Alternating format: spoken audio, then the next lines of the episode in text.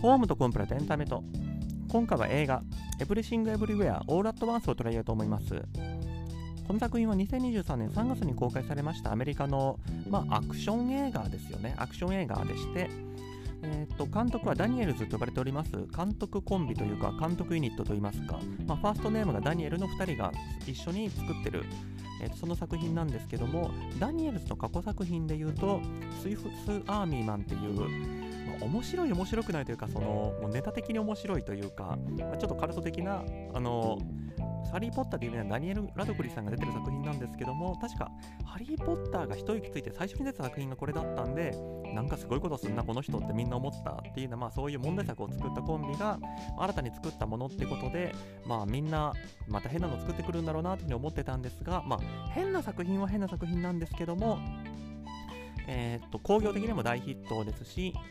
えーと、この今、この収録をしている時点ですと、まだアカデミー賞23 2023年は公開されてないんですが、多分結構その賞レースにも絡んでくるんじゃないかみたいに言われている、まあ、大成功作を作ったっていう感じなんですが、えーと、このエブエブ、あこのエブエブっていう略称もなんかなって感じはするんですけども、えーと、エブリシング・エブ・ウェア・オール・アット・ワンス、まあ、いかにも長いんで、略称をつけたいっていうのはわかるんですけども、その響きっていうのがあれですし、まあ、実際に私、エブエブっていうふうに呼んでる人は見たことはないんですが、まあ、このポッドキャストのタイトルには使っちゃってるんですけども、ただ、なんでみんな使わないのかっていうと、響きがなんとなくダサいっていう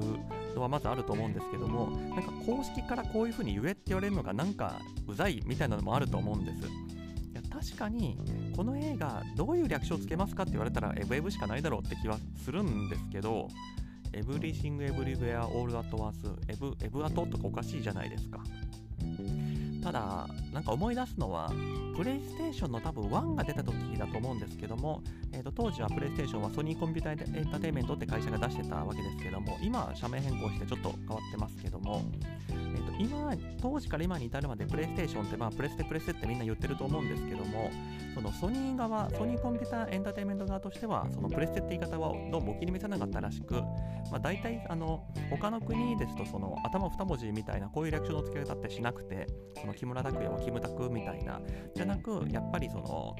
アルファベットの略称で呼ぶことが多かったんですよね。なので、ソニーとしては多分世界中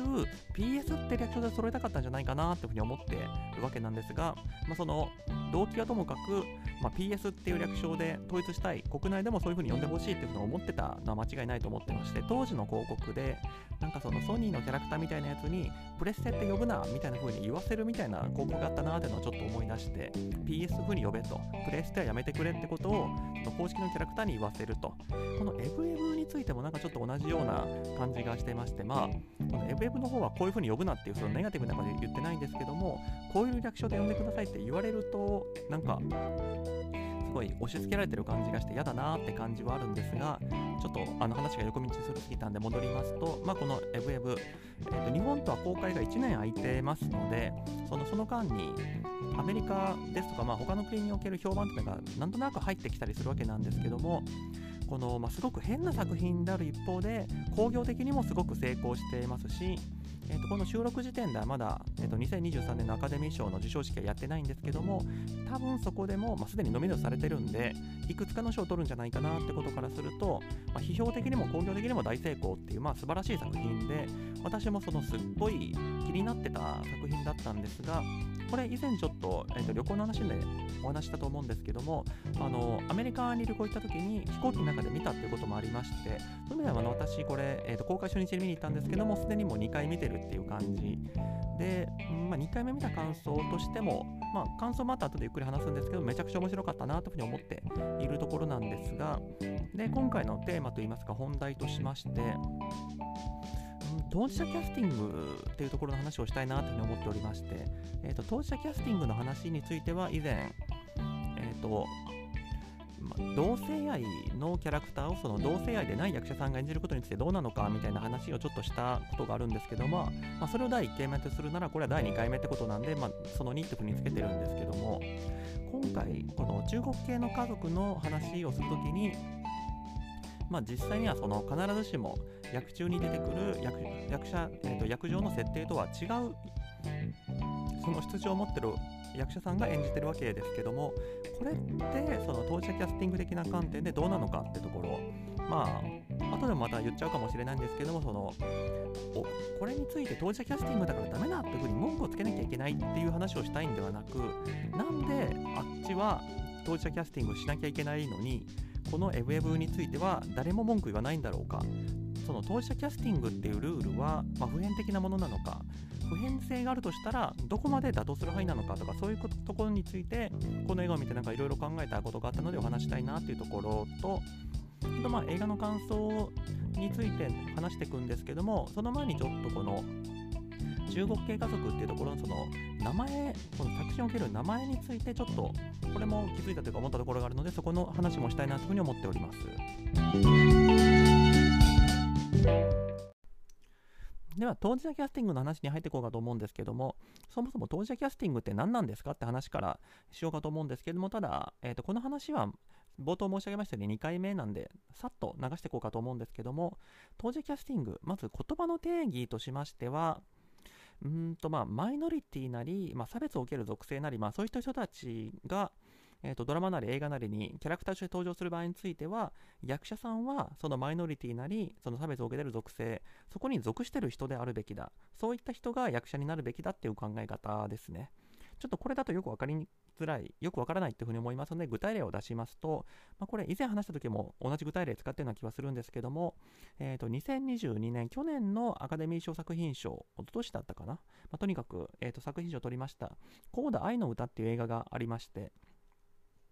ここですと、あのこれは良い例として使われてるわけなんですが、えー、とコーダっていう映画におきましては聴覚障害者の方がいっぱい出るわけですけども実際に、えー、と聴覚障害者である役者さんたちがその聴覚障害者のキャラクターを演じてたってことで、まあ、当事者キャスティングが果たされてるってことで、まあえー、とお褒めの言葉をなんかいろんな団体から頂いてたみたいでしてあとトランスジェンダーとの関係でここ結構問題になってくる。これは逆のパターンでその結構その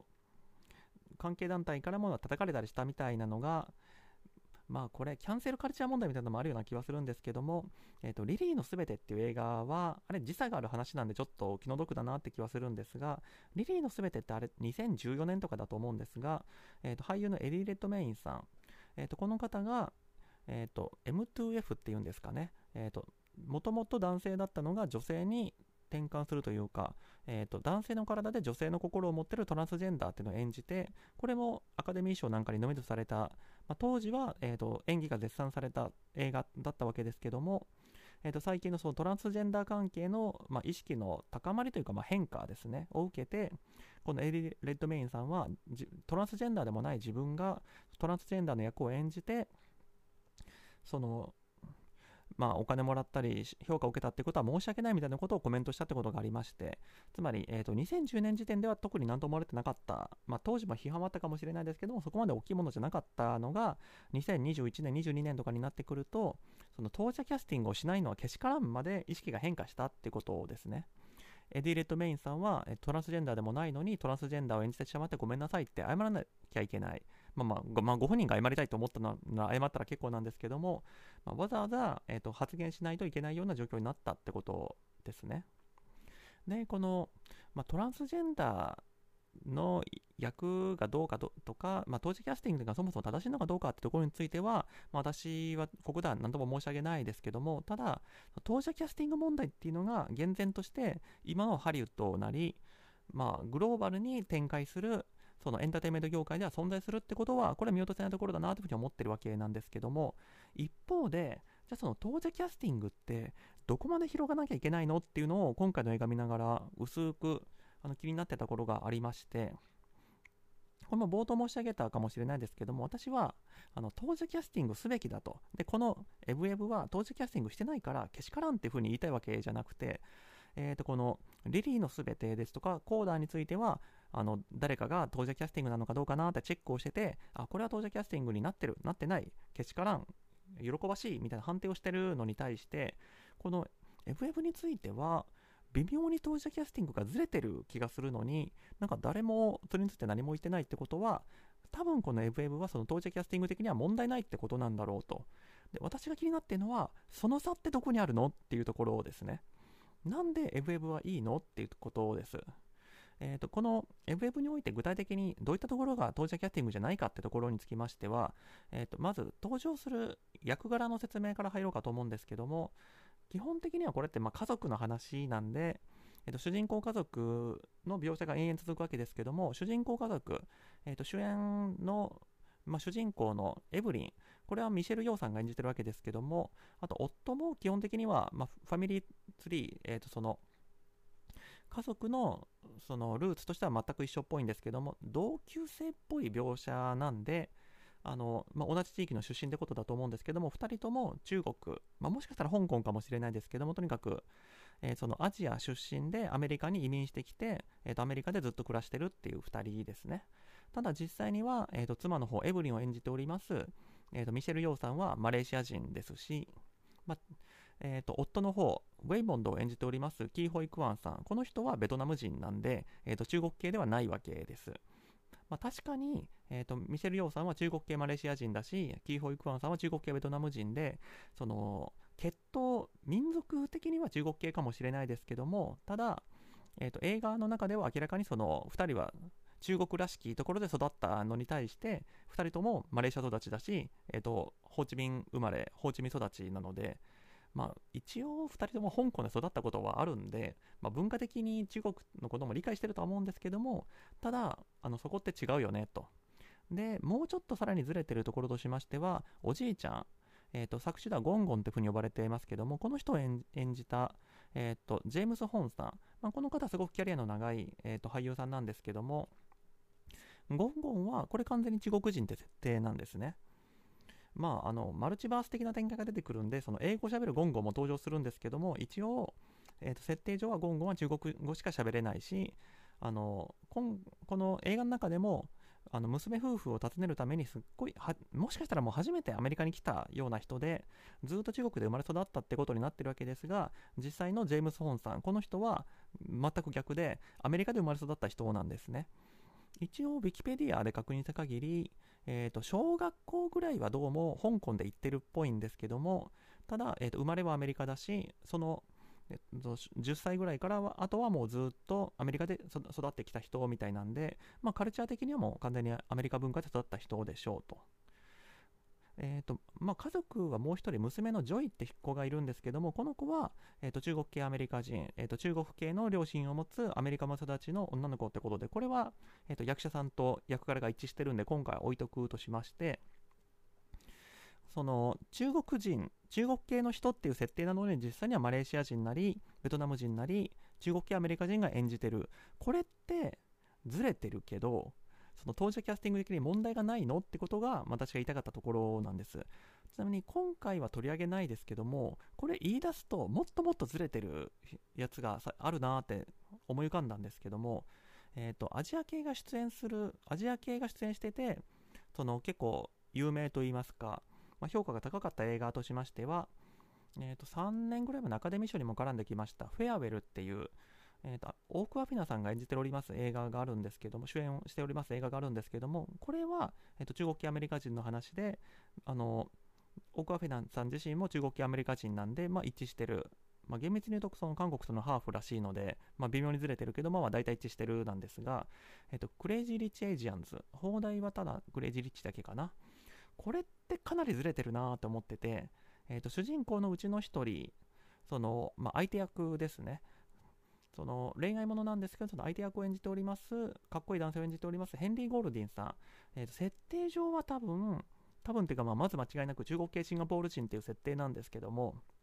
あの名字が中国系の名字なので、ただ実際のヘンリー・ゴールディンさん自身はマレーシア系イギリス人で、その中国系全く関係ないし、なんならもうシンガポールも関係ないと。その生まれた時からずっとイギリスの人なわけです。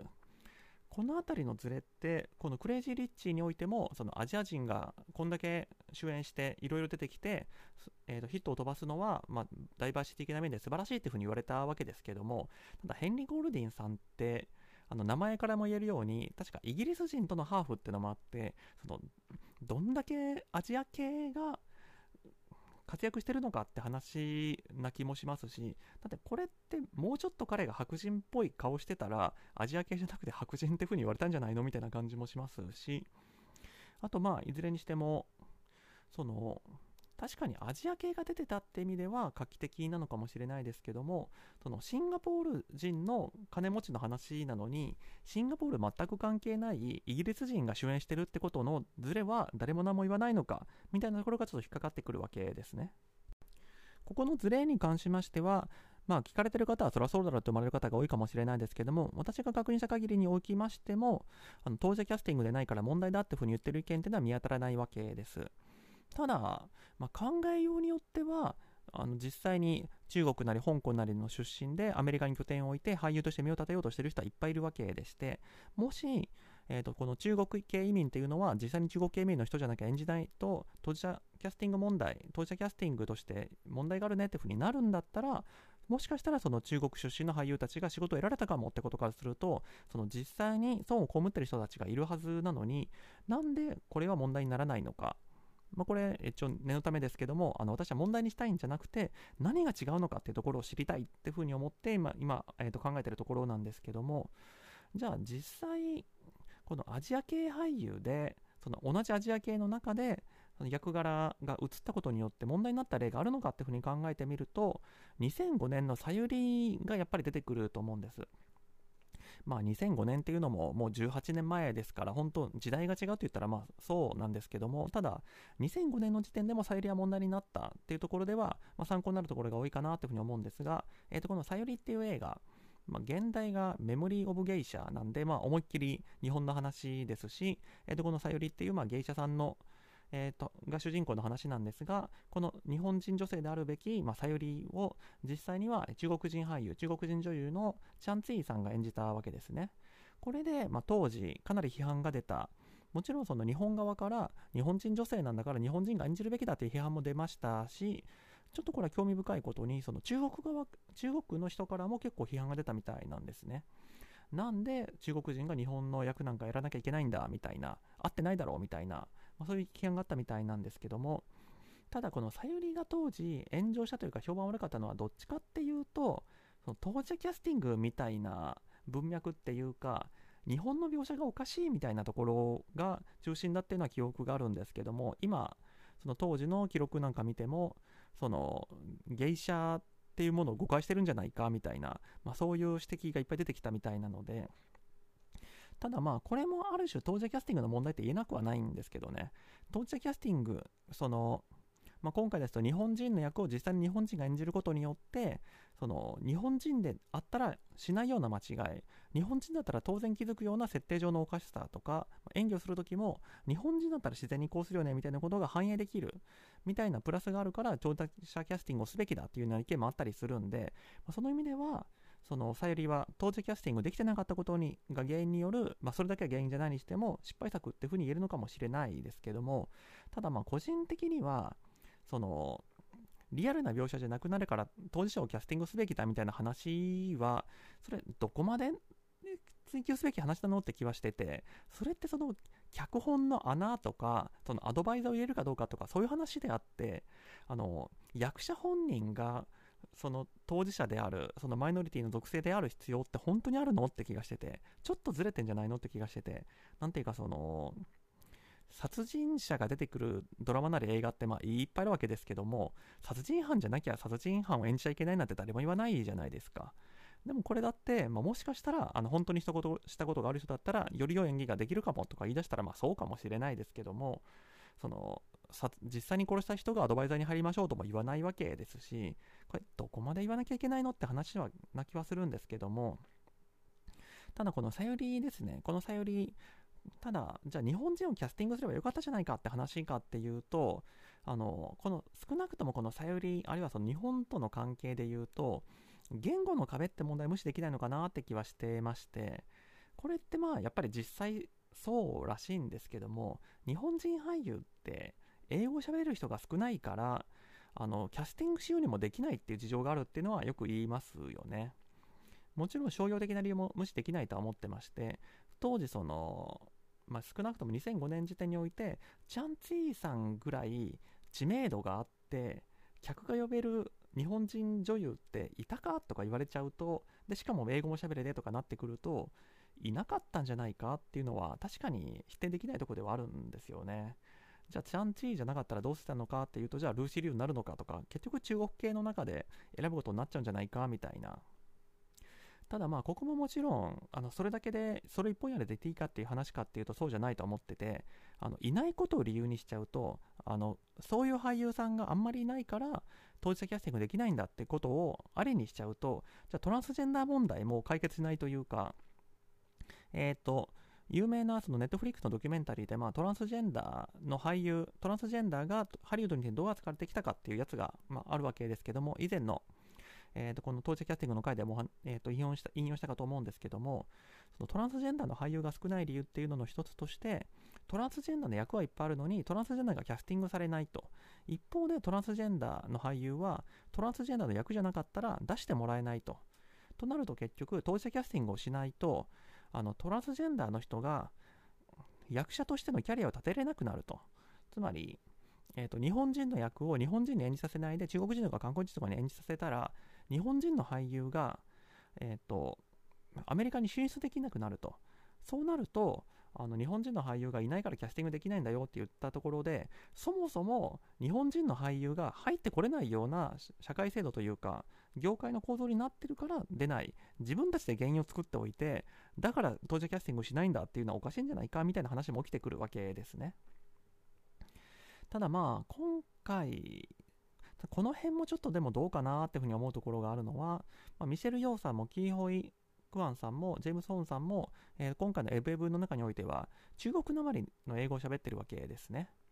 まあ、ミシェル・ヨーさんはあの実際のところ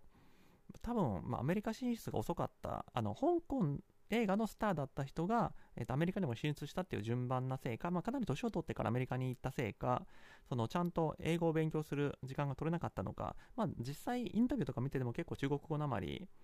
そのまあ、アジアなまりみたいな言い方もしますけども、そういうなまった英語を喋られるわけですけども、あのキーホイ・クワンさんはもうかなり幼い時からアメリカですし、あのグーニーズとか出てたわけですし、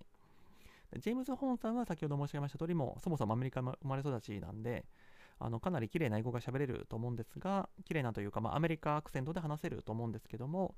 えっ、ー、と、この作中においては、えーと、あえて中国語なまりで喋ってるわけですけども、これは役作りといえば役作りなのかもしれないですけども、その当事者キャスティング的な観点からして、さっきのさゆりみたいに言語的な壁があるから、実際に中国系の人が、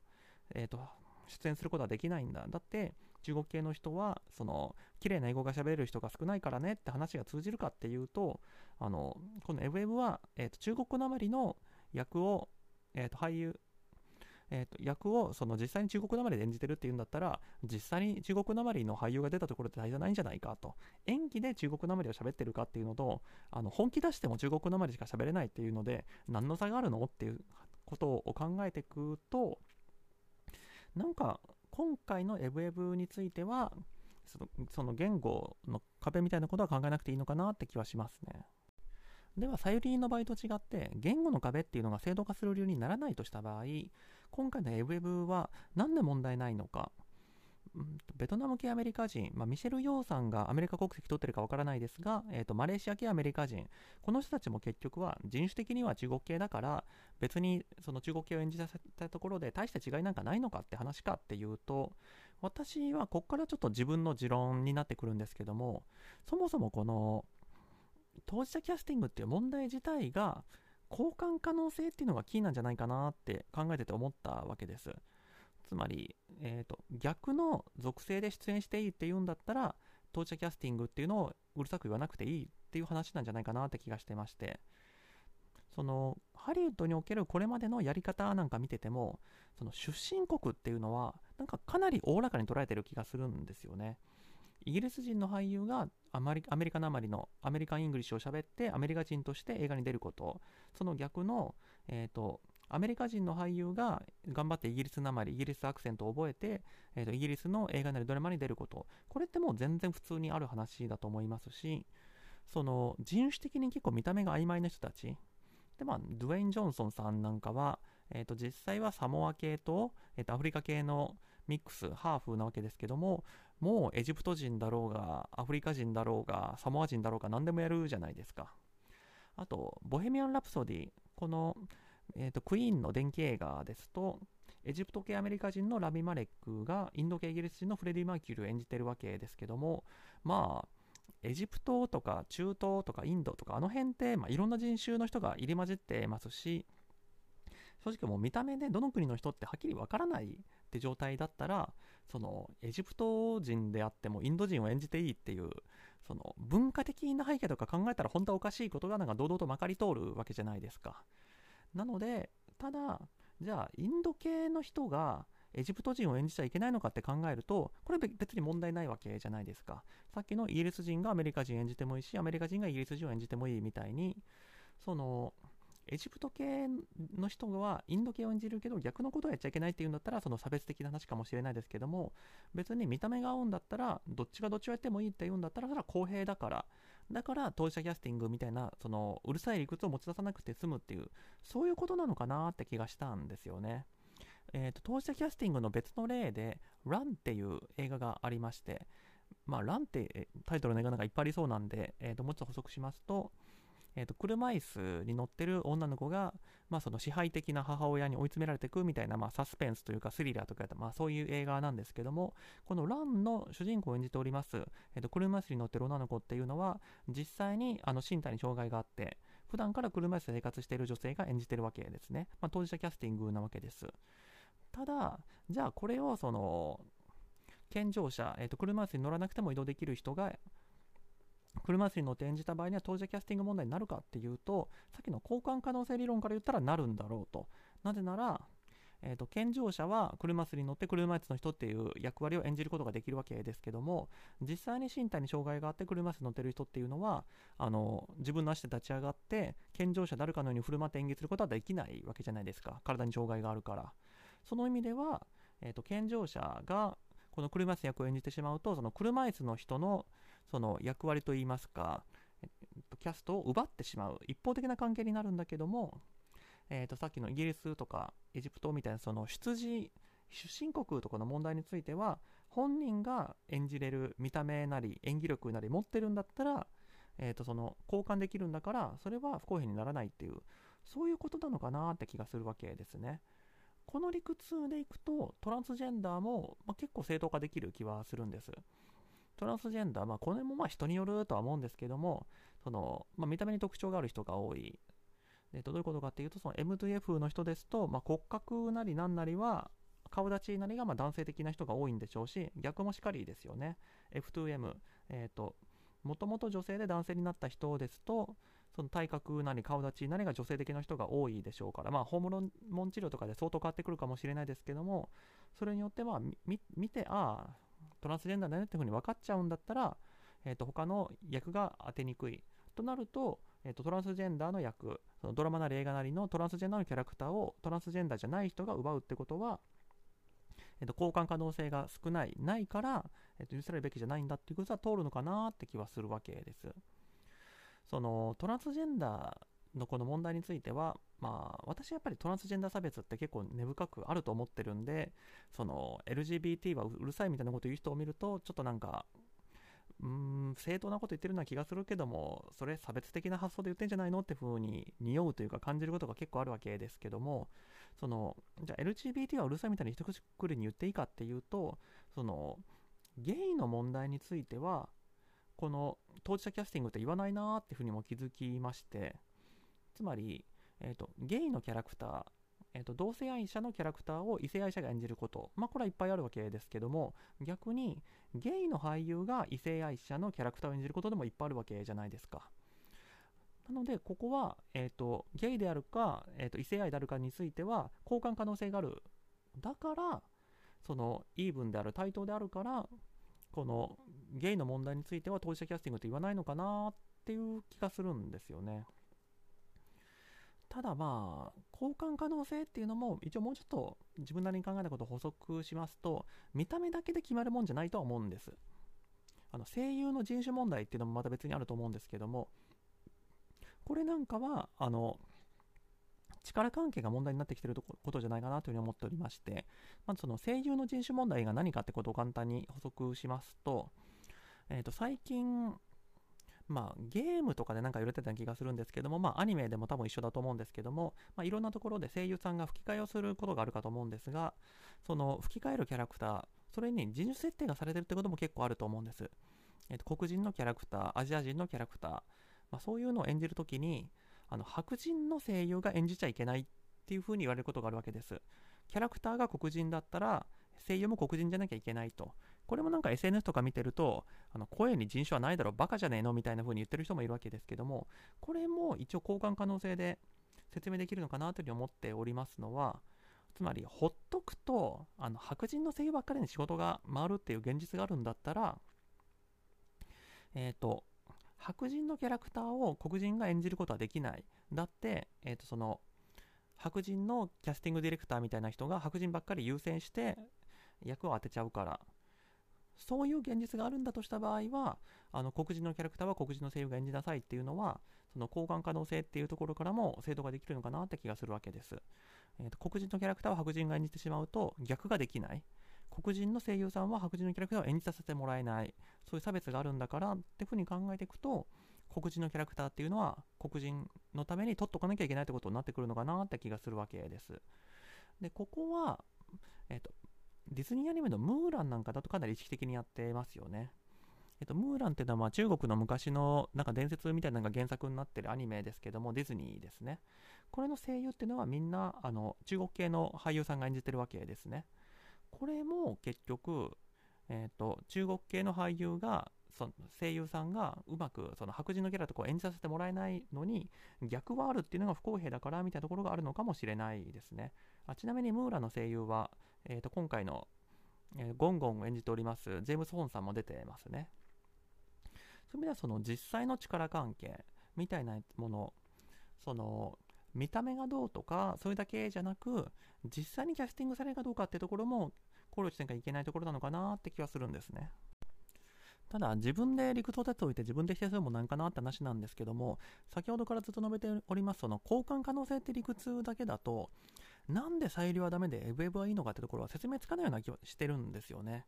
さゆりなんてそのまだ当時キャスティングって言葉がない時代ですでにその日本人にすべきじゃないかみたいに叩かれたわけじゃないですか。その芸者の描写が間違ってるっていうだけじゃなくてその日本人の役を中国人がやるのは間違ってんじゃないかってことはやっぱり明らかに当時も言われてたわけですし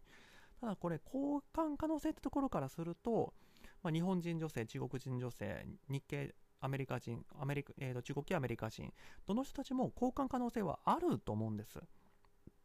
言語については別に練習すりゃま基本的にできるわけですし、その身体能力的な意味において、えーと、中国人女性を日本人女性が演じられないということは全くないですし、じゃあ何かその力関係として、その中国系俳優の組合がすっごい強くて、日本人俳優はキャスティングできないのにとか、なんかそういうことも別にないわけじゃないですか。それを考えると、サイリは交換可能性があるのに、なんで叩かれるのかってことを考えると、やっぱりその、文化東洋的な観点もあるんじゃないかなって気はするわけです。つまり、えーと、中国人が日本人女性を演じることによってその日本の、まあ、芸者みたいなその大事な文化っていうのを中国人が取った中国人のものにしたみたいな風に思われるんじゃないかそういうのがあって反発する人が多かったんじゃないかなって気がするんですよね。例えるならその日本人が、えー、とアメリカで寿司店を作りますみたいな、まあ、話というか映画を作ったとしてそれを中国人が演じてたとしたらその中国寿司があたかもその中国の文化みたいに勘違いされるんじゃないか。中国が日本の文化を取ったみたいに思われるんじゃないかみたいなそういう気持ち悪さってことをですね。ただ特定の出自なり文化的背景みたいなのがその役において重要だからその交換可能性がないみたいにその無理やり私のその交換可能性理論に引きつけることもできるのかもしれないですけどもただその特定の出自とか文化的背景が重要だったら交換可能性がないっていうのは本当かっていうのは思っててあの先ほど例に出しました例えば、えーと、ボヘミアン・ラプソディにおいてラミ・マレックさん演じておりますそのフレディ・マーキュリーがインド系の出自であることこれって映画の中で重要じゃないんですかっていうとまあ、ないそうじゃないとは言えんでしょうって気がするわけです。あとそのゲイであることとかもそうインド系であることは大事じゃないかもしれないですけどもフレディ・マーキュリーがゲイであることってストーリー上めちゃくちゃ大事なわけじゃないですか。なのに、いや、それはラビ・マレックはゲイじゃないけども、えー、と演技力でゲイである気持ちを表現したんだから、それは彼の演技として素晴らしいねっていうことは、結局、うん、どの文化的背景が大事でどの文どこを取ったらなんか盗んだことになるとかは関係ないんじゃないかなみたいな気がしていて今回のエブエブで言うと、まあ、中国系民であることっていうのは、まあ、ストーリー上、まあ、実際渡してみなんかない気がするんですけどもまあまあただそれが積もり積もって、えーと、自分がもあのまま首に残っていったらどうだったんだろうかなみたいなのもつながっていくってことからすると単に設定として存在するわけじゃなくて、まあ、ストーリーも噛んでるってことを考えると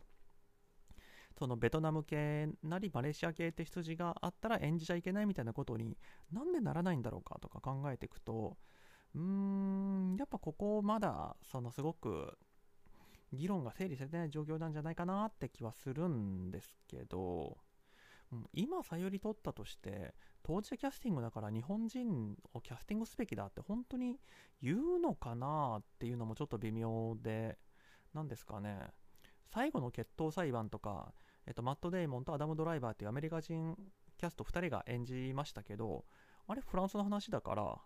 えっと、英語でやってますけど、あれフランス人がいるべきだって別に誰も言わないじゃないですか。だって演技ってなんかもともとそういうものというか、自分じゃないものを演じる演じるっていうのが演技なわけで、その交換可能性さえあれば、えっと、フランス人がフランス語で、えっと、アメリカの昔の話とかイギリスの昔の話とか演じたって別に誰も怒らないんで、それを考えると、再利用叩くのが本当はおかしいのかもっていう気はちょっとするんですよね。なんか文化的背景とか入れ出すと本当にもう収集つかなくなるというか、じゃあ何かと、そのコインランドリーとか演じてる貧乏な、えー、と中国系女性を演じてる、えー、とこのエブリンをそのミス・マレーシアで香港のスーパースターだった、えー、ミシェル・ヨーが演じるのはその貧乏暮らしをしてきたっていう背景を共有してないんだからおかしいとか言わないじゃないですか。それ考えていくと、うん、結局、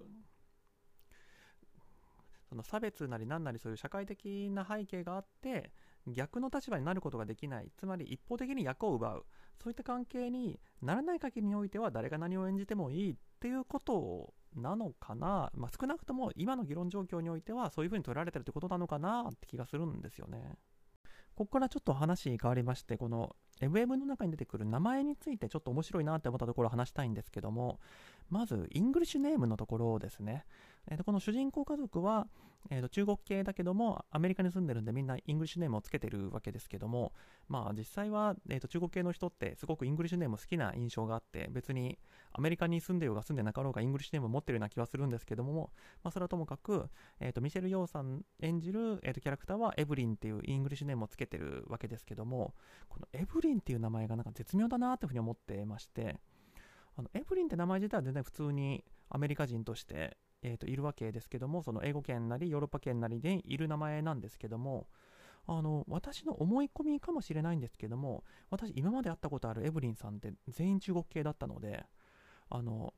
English name の中でもその中国系の人が好きな English name ってあるんじゃないかなって私は思っておりましてそのエブリンはその中の一つなんならもう代表的な名前だっていうふうに思ってますね。なんですかなんか中国語のなんか縁起がいい名前と響きが似てるとかなんかあるんじゃないかなって気がするんですけどもエブリンさんはとにかく中国系の名前ってイメージありますね。一応私ちょっと今回、えーと、その英語のそのなんか調べてる人いないかなとか検索かけてみたんですけども実際にその中国系アメリカ人がどういう名前を付けてるか、どういう English name を持ってるかっていうのを調べたところ、デビットとかジェニファーとかが上位に来てるってことらしいので、まあ、えーと、普通に多い名前が、つまり中国系とか非中国系とか関係なく多い名前が中国系アメリカ人にも多いよって当たり前の話ではあるものの、ただ、私が見つけたその記事でも、私と同じようにその中国系アメリカ人が多くつける名前っていうのはあるっていうふうに感じてる人がいるみたいでして、代表例として上がってたのは、残念ながらエブリンじゃなかったんですけども、ビビアンでして、ビビアンももちろんそのビビアン・ウェストウッドとかまあそういう普通の普通のというかまあ中国系じゃない人でビビアンさんもいっぱいいるわけですけども私がそのネットで見つけた記事によると,、えー、と30人ぐらいいる、えー、とビビアンさんその名簿に載ってた30人のビビアンのうち25人が中国系みたいなめちゃくちゃ中国系に好かれてるやんっていうえー、名前があるってことみたいです。つまりビビアンっていう名前自体はそんなにいっぱいいる名前ではないんだけどもビビアンっていう人がいたら大体中国系みたいなそういう妙な、えー、と相関関係があると、まあ、もしかしたらそのビビアン・スーとかそういう中国圏で、えー、と有名な人にあやかって中国圏では人気がある名前みたいなのがあるのかもしれないですけども、まあ、同じくなんですけども娘さんのジョイっていう名前。このジョイも、まあ、多分ですけど、えーと、本名がジョイなんじゃなくて本名ジョイスなんじゃないかなって私思ってるんですけども、まあ、ちょっとこれは分かんないですけどもジョイスも私かなり中国系の名前だなというふうに思っていてこれも自分の記憶たどってってみるとジョイスさんは4人ぐらい知ってますけども3人中国系ですね。これもやっぱり好きな名前なんじゃないかなって気がするんですよね。まあ思いつきあの単に自分がそう思い込んでただけかもしれないですけどもただこのエブエブでそういうふうに名前つけてくることからしても何かしらそういうリサーチがあってつけてんじゃないかなというふうに思いますのでいやいい名前の付け方するなというふうに思いました。あとついでに、えーと、おじいちゃんえーと、ジェームス・ホーンさん演じております、えーと、ゴンゴンなんですけどもこれなんかスタッフロール最後のキャストの一覧でもゴンゴンのふうになっておりましてで、えーと、と途中の字幕でもゴンゴンになんか挨拶しなさいとか出てくるわけですけども、カタカナでゴンゴンって書かれてるわけですけども、これ変なんじゃないの？って私思っているのは、あの、私、ほんのちょっとだけ中国語わかるんですけど、ゴンゴンっておじいちゃんって意味であって、名前ではないですね。いや、まあ、あのたまおじいちゃんっていう名前の おじいちゃんかもしれないですけども、普通に考えたら、あのおじいあのおじいちゃんに挨拶しなさいって、そこだけ中国語を使って言ってるだけであって、あのなので、スタッフロールでゴンゴンって出るのは全然おかしくないと思うんです。あの特に、えーと、名前を付けてなくて、おじいちゃんって書いてる、その空港にいる男、マン・イン・ザ・エアポートみたいな感じで、えーと、スタッフロールに出てくることもあるように、その特に名前付けてないんで、おじいちゃんって意味でゴンゴンで付けましたってのはあると思うんですけども、その字幕でゴンゴンに挨拶しなさいはおかしいと思うんですよね。だってその中国系の家庭の中でおじいちゃんって意味でゴンゴンって言ってるだけなわけでそのあたかもその名前であるかのように書くのはおかしいんじゃないかなっていうふうには感じました。では最後に感想映画全体の感想ですけどもまず総評的にはめちゃくちゃ面白かったっていうふうに思ってます。その度合いとしてももう今年トップまあ、まだ、えー、と3月、これ撮ってるうち3月なんで、最終的にどうなるか分かんないですけども、今年1位に入れてもおかしくないってぐらい、本当に泣いて笑って感動してみたいな素晴らしい作品だったなというふうに思いますね。で私、この映画は、あの冒頭申し上げたかもですけども、以前飛行機の中で見て、あのまあ、結構前なんで多少記憶が薄れてるもののな、どういう話だったか、何が起きるかはさすがに覚えてたんですが、ただ、2回目でももう情報量が多くて何が起きてるか分かんないっていうところはありますね。ただ私これ別にそのネガティブな意味で言っていなくて、そのわけが分からないことがどんどん起きていって情報処理が追いつかない。でもその頭の中でぐるぐるしてる時にもどんどんどんどん変なことが起きてくっていうこの繰り返しがその多幸感というかちょっとしたトリップ感みたいなのを感じて私これやっぱ好きですね。いやそれをそのネガティブに取る人もいらっしゃるんじゃないかなって気はするんです。何してるかわからんとか何が起きてるかわからん意味わからんみたいな風に取る方もいるんじゃないかと思いますけども私はそこは全然その同意と言いますか、いや、わけのわからんし、意味がわからん話だよっていうふうに思う一方で、いや、それがいいんじゃないかっていうふうにも感じるんですよね。なんかこ、画面の中で本当細かいこと起きてますよね。その、途中、まあ、ミシェル・ヨーさんが、その、まあ、目覚めた後、自分の正しい道を選んだ後に、えーと、倒し敵を倒していく時、まあ、それぞれの敵というか、まあ、相手がもう多幸感に包まれてやられていくわけじゃないですか。これも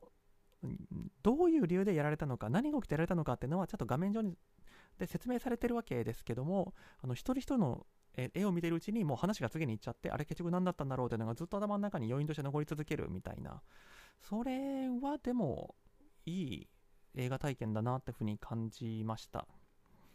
で、あと何ですかね、ただ一方で、その演出といいますか、まあ、ギャグといいますか、そういったところは細かく大量に入れてくる一方で、まあ、だからなんでしょうけども、話自体、メインのストーリー自体はすごく普遍的な話だなって気がしました。これってまあ、中年の危機、ミドルエイジクライシスの話じゃないですか。もう今まで何百万回と映画で繰り返されてきた話で言ったらその中年女性が自分の過去の人生を振り返ってなんかそれでま反省してまあ人生いいこともあるよねっていうふうに思い直して親子関係の修復に向かっていく話っていう。もうほんとそれだけのシンプルな話なんですよね。マルチバースがどうとかなんか今風な言葉を使ってるもののその過去の人生の自分の人生の選択が正しかったのか違う選択肢を選んだらどうなってたんだろうかみたいな話ってもうほんといっぱい描かれてきた話であって、まあ、映画の題材としてもそうですし我々の人生においてもあのやっぱ考えちゃうことだと思うんですよね。その意味ではもうすごく身近なあの分かりやすい話になってるというふうに思いますしその過去の人生を追体験することによって今の人生が素晴らしいって気づくみたいなのってなんかあの素晴らしきかな人生はとかなんかクリスマスキャロルとかなんかそういうレベルの本当王道のストーリーだと思うんですよね。その意味ではあの安心して見れる、まあ、途中のちょっと下ネタ描写みたいなやつは安心して見れないかもしれないですけどもあの見終わった感覚としてはすごく気持ちいい気がするんですよね。ただまあ個人的にちょっと引っかかるのは、えー、とこのエブリンがめちゃくちゃ強い理由っていうのはそのエブリンの人生は全てが失敗であると。ってことは、えー、と他の人生を選んでたら一つでも違う選択肢を選んでたら今の自分今のエブリンよりもその素晴らしい人生になってたとだからいくらこのマルチバースを体験してもプラスしかないんだと。だからエブリンが一番強いんだっていう風な、まあ、説明だと私は受け取ったんですけどもこれなんか一瞬あそんなダメダメな人生でも使い道があるんだなみたいなそういうポジティブなメッセージなのかなと思ったんですけども最終的にはもちろんマルチバースじゃなくて今の人生でエブリンは生きていくわけですからだかお前の人生は一番ダメなんだよと。もうマルチバース全て探してもお前が一番ダメなんだよっていう結論だけが残っちゃう気がしてこれはいい話なのか？ん？ってちょっと一瞬分かんなくなっちゃったとこはありますけども。うーん。あとまあ娘との関係みたいなものについてもまあ本当普遍的な感じですよね。その同性愛っていうテーマ自体はこれも複雑に過ぎないためだと私は思ってるんです。そのリベラルとかどうとかそういう小難しい話じゃなく親世代だったら受け入れられないけども子供世代だったら割とスッと受け入れてで子供にとってその自分の人生をかけるぐらい大事なことっていうので、まあ、同性愛っていうのを持ってきた。それなんとベベタすぎるって言ってもよかったぐらいだと思うんですけども、まあ、これもやっぱりそのストーリー自体をシンプルにするためだと思うんです。その意味ではそのすごくトリッキーなその、まあ、格闘シーンなりその世界設定に比してすごくシンプルなストーリーっていうそこの対比といいますかバランスもいいなというふうに思いましたしうん面白いですねやっぱり、まあ、ベーグルっていうのもあれもなんか世界をベーグルにするみたいなそのよくわからないことを言ってるように見えてあれって私自殺のメタファーだと思ったんですけどもつまり、えーと、分かり合えない他人、まあ、今回だと娘のジョイがその分かり合えないことに絶望して、えー、と自殺しようとする。あるいはその、まあ、エブリンの前から消えようとする家出しようとするのを家族みんなで止めるっていうそういうなんか大層な描写をしてるけども結局やってることはそういう普遍的な話な気がするんですよね。でここも私は繰り返しですけどもあのベタな話だからダメって言ってるんじゃなくいやベタな話でよくできてて素晴らしいっていうふうに思ってるわけですけどもまあただうーん、配信になったらもう一回見るような気がするんですけども、映画館3回目は、うん、行きたいけど、うん、他にも見たいのいっぱいあるし、3回目は行かないかなって感じですかね。はい。というわけで、えー、と今回はこの辺りで終わろうかと思います。ご清聴どうもありがとうございました。